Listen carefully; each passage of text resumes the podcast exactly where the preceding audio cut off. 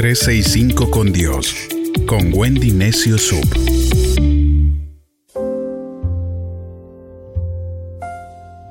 ...27 de febrero... ...acciona tu fe...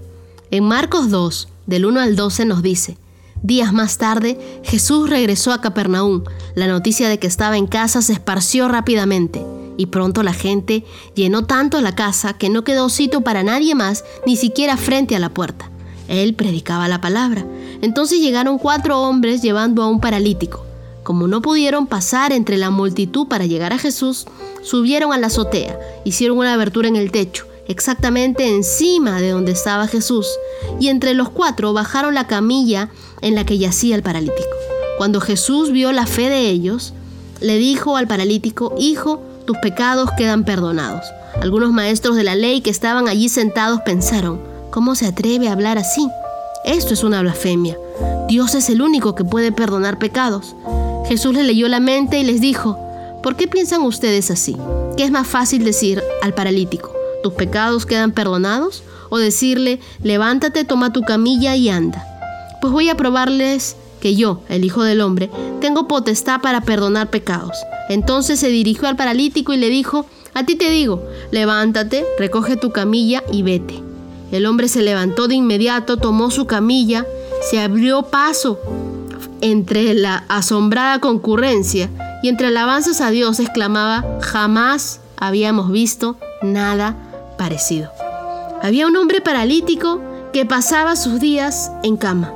Un día escuchó que Jesús pasaría por allí enseñando en una casa privada y pidió a sus amigos que lo llevaran a esa casa.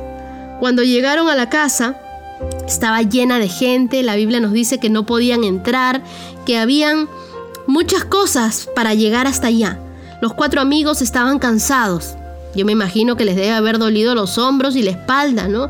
Haber tenido que cargar a su amigo paralítico durante muchas cuadras, porque él no vivía cerca. ¿Te has puesto a pensar cargar algo tan pesado? Yo me frustraría si llego y no hay espacio. Yo me, pongo a pensar y hasta molesta estaría, ¿no? Nadie vio el esfuerzo que hicieron todos estos cuatro amigos por su amigo paralítico. Fácilmente podríamos haber abandonado y decir, bueno, mala suerte, hoy no fue, no va a suceder. Y a veces sucede así con nosotros. La desesperanza te va a decir, oye, eso que estás pidiendo es imposible. La razón te va a decir, está muy difícil, no lo vas a lograr. La fe te va a decir, ya está hecho. El paralítico ya había recibido negativas antes y pidió que lo llevasen al tejado, que se haga un hueco, que lo sienten en primera fila, y los amigos se tuvieron que conseguir cuerdas para bajarlo, hacer un esfuerzo mayor para descolgarlo, y Jesús estaba a mitad de charla y comenzó a caer polvo del techo. La gente comenzó a moverse. Ustedes imaginan bajar un paralítico por el techo. Me sorprende ver Marcos 2.5 porque la Biblia nos dice Jesús al ver la fe de ellos. Yo te pregunto, ¿tú tienes una fe que se puede ver? ¿Cómo fue que Jesús vio la fe de ellos? ¿Qué estás haciendo tú fuera de lo común para demostrar que crees en Dios? No es suficiente con solo pedir. No basta con solo creer. No te alcanza lo mismo de siempre. Tienes que hacer algo para demostrar tu fe, para accionar tu fe. Jesús miró al paralítico y le dijo, levántate, toma tu lecho y anda. Inmediatamente el hombre se levantó de su lecho, agarró la camilla y se fue a su casa completamente sano. Todo comenzó cuando, cuando él hizo algo para que su fe pudiera verse. Pensemos por un momento. ¿Habrán otras personas en la sala que querían ser sanadas? De seguro que sí. Pero este hombre accionó su fe. Él creía, pero no solamente se quedó en creer. Él dijo, háganme bajar para que yo tenga un asiento en primera fila. Y Dios usa personas que tengan una fe que se pueda ver. No solo una fe que se puede oír, se tiene que ver, una fe visible, una fe que es demostrada. La acción que emprendas no tiene que ser algo grande, puede ser un paso a la vez. Recordemos que la fe puede ser del tamaño de un pequeño grano de mostaza. Algunos dicen que es que Dios ya sabe lo que necesito, ¿para qué se lo voy a pedir? Dios no es movido por nuestras necesidades, Él es movido por nuestra fe. Puede que hayas recibido muchos no, y cuando quieras escuchar ese sí, tienes que accionar tu fe.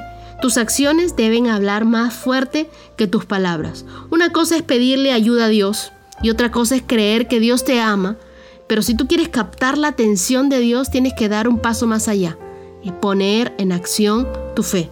Cuando Dios puede ver tu fe, suceden cosas extraordinarias. Esa misma lógica del paralítico es la de los diez leprosos. Ellos se acercaron a Jesús y le dijeron, sánanos. Y Jesús le dijo, ya, pero vayan a demostrarle a los sacerdotes. Mientras iban de camino, fueron limpiados de su enfermedad. Y Jesús les pidió que ellos hicieran algo que la ley les impedía hacer. No podían acercarse a otras personas si tenían una enfermedad contagiosa. Ellos pensaron, ¿vamos o no vamos? ¿Le hacemos caso a Jesús o nos hacemos los locos? Mientras iban de camino fueron limpiados. Si no hubieran tenido la valentía de mostrar su fe, no hubieran sido sanados.